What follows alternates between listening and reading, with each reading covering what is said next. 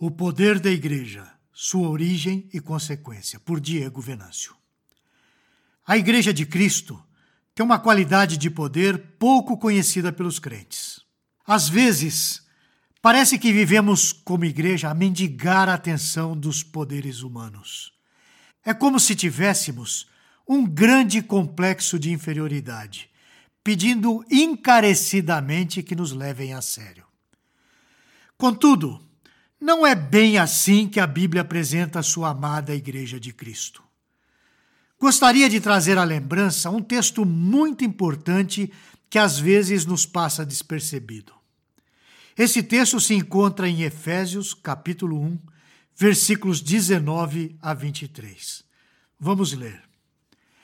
E qual a suprema grandeza do seu poder para com os que cremos, segundo a eficácia da força do seu poder o qual exerceu ele, Deus o Pai, em Cristo, ressuscitando-o dentre os mortos e fazendo-o sentar à direita nos lugares celestiais, acima de todo principado, e potestade, e poder, e domínio, e de todo nome que possa refletir não só no presente século, mas também no vindouro.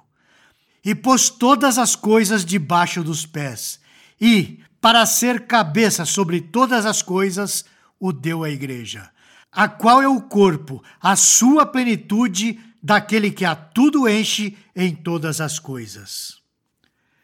O texto mostra Paulo orando pela igreja de Éfeso.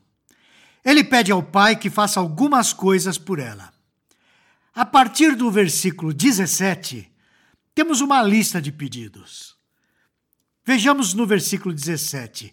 Ele pede para que nos conceda espírito de sabedoria. Vamos ler.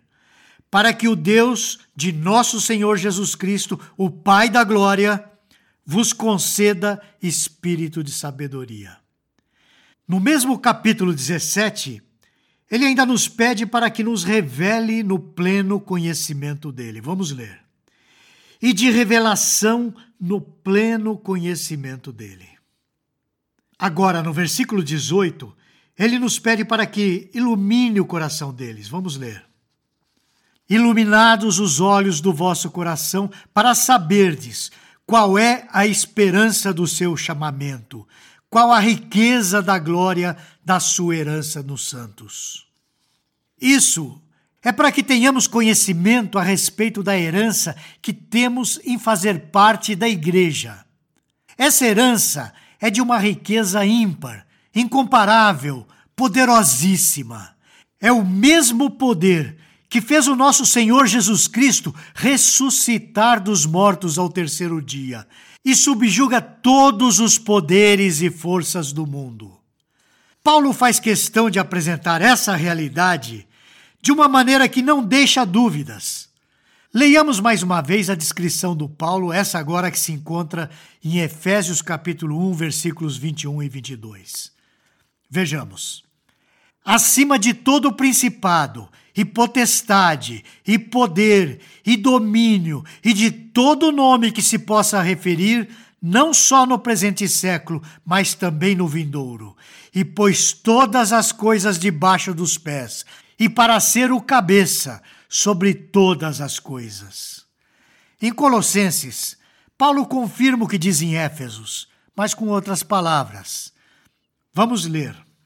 Pois nele, em Jesus, foram criados todas as coisas, nos céus e sobre a terra, as visíveis e as invisíveis, sejam tronos, sejam soberanias, quer principados, quer potestades. Tudo foi criado por meio dele e para Ele. Ele é antes de todas as coisas. Nele tudo subsiste. Ele é o cabeça do corpo, da igreja. Ele é o princípio, o primogênito entre todos os mortos, para em todas as coisas ter primazia. Porque aprove a Deus que nele residisse toda a plenitude, e que, havendo feito a paz pelo sangue da sua cruz, por meio dele, reconciliasse consigo mesmo todas as coisas, quer sobre a terra, quer nos céus. Esse texto bíblico está registrado em Colossenses, capítulo 1, versículos 16 a 20. O poder de Cristo é o poder de um rei que governa a história do universo, porque essa autoridade vem antes da criação de todas as coisas. A autoridade de rei foi dada a Cristo de tal maneira que ele dá razão a todas as coisas. Tudo faz sentido nele. Diante de Cristo, um dia todos os governos e poderes se curvarão. Agora, esse poder que trabalhou, por assim dizer, em Cristo, está disponível para a igreja. O nosso Senhor Jesus deu esse poder único, exclusivo à sua igreja. O poder da igreja é o poder de Cristo.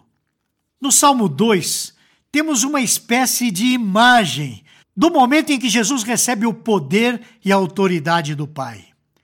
Deus, o Pai, constitui o Filho como o Rei soberano que deve ser agradado. Vamos ler o que está registrado em Salmos 2, versículos 6 a 9 e 11 a 12. Eu vou ler o texto todo. Eu, porém, constituí o meu rei sobre o meu santo monte Sião proclamarei o decreto do Senhor. Ele me disse: Tu és meu filho, eu hoje te gerei. Pede-me, e eu te darei as nações por herança, e as extremidades da terra por tua possessão. Com vara de ferro as regerás, e as despedaçarás como um vaso de oleiro. Servi ao Senhor com temor, e alegrai-vos nele com tremor. Beijai o filho para que não se irrite, e não pereçais no caminho, porque dentro em pouco se inflamará a ira. Bem-aventurados todos os que nele se refugiam. Lemos em Mateus, no início do ministério de Jesus, o seguinte: Daí por diante, passou Jesus a pregar e a dizer: Arrependei-vos, porque está próximo o reino dos céus. Isso está em Mateus 4,17. Depois da ressurreição e ascensão de Jesus, o Espírito Santo desceu para quem seria a sua igreja. E assim o reino de Cristo foi instituído. Embora a igreja seja perseguida e tentem acabar com ela, o poder da igreja de Cristo só cresce. Por mais que achemos a igreja fraca quando olhamos com meros olhos humanos quando achamos que não reage como deveria em certas circunstâncias, o nosso Senhor Jesus já subjugou todos os poderes.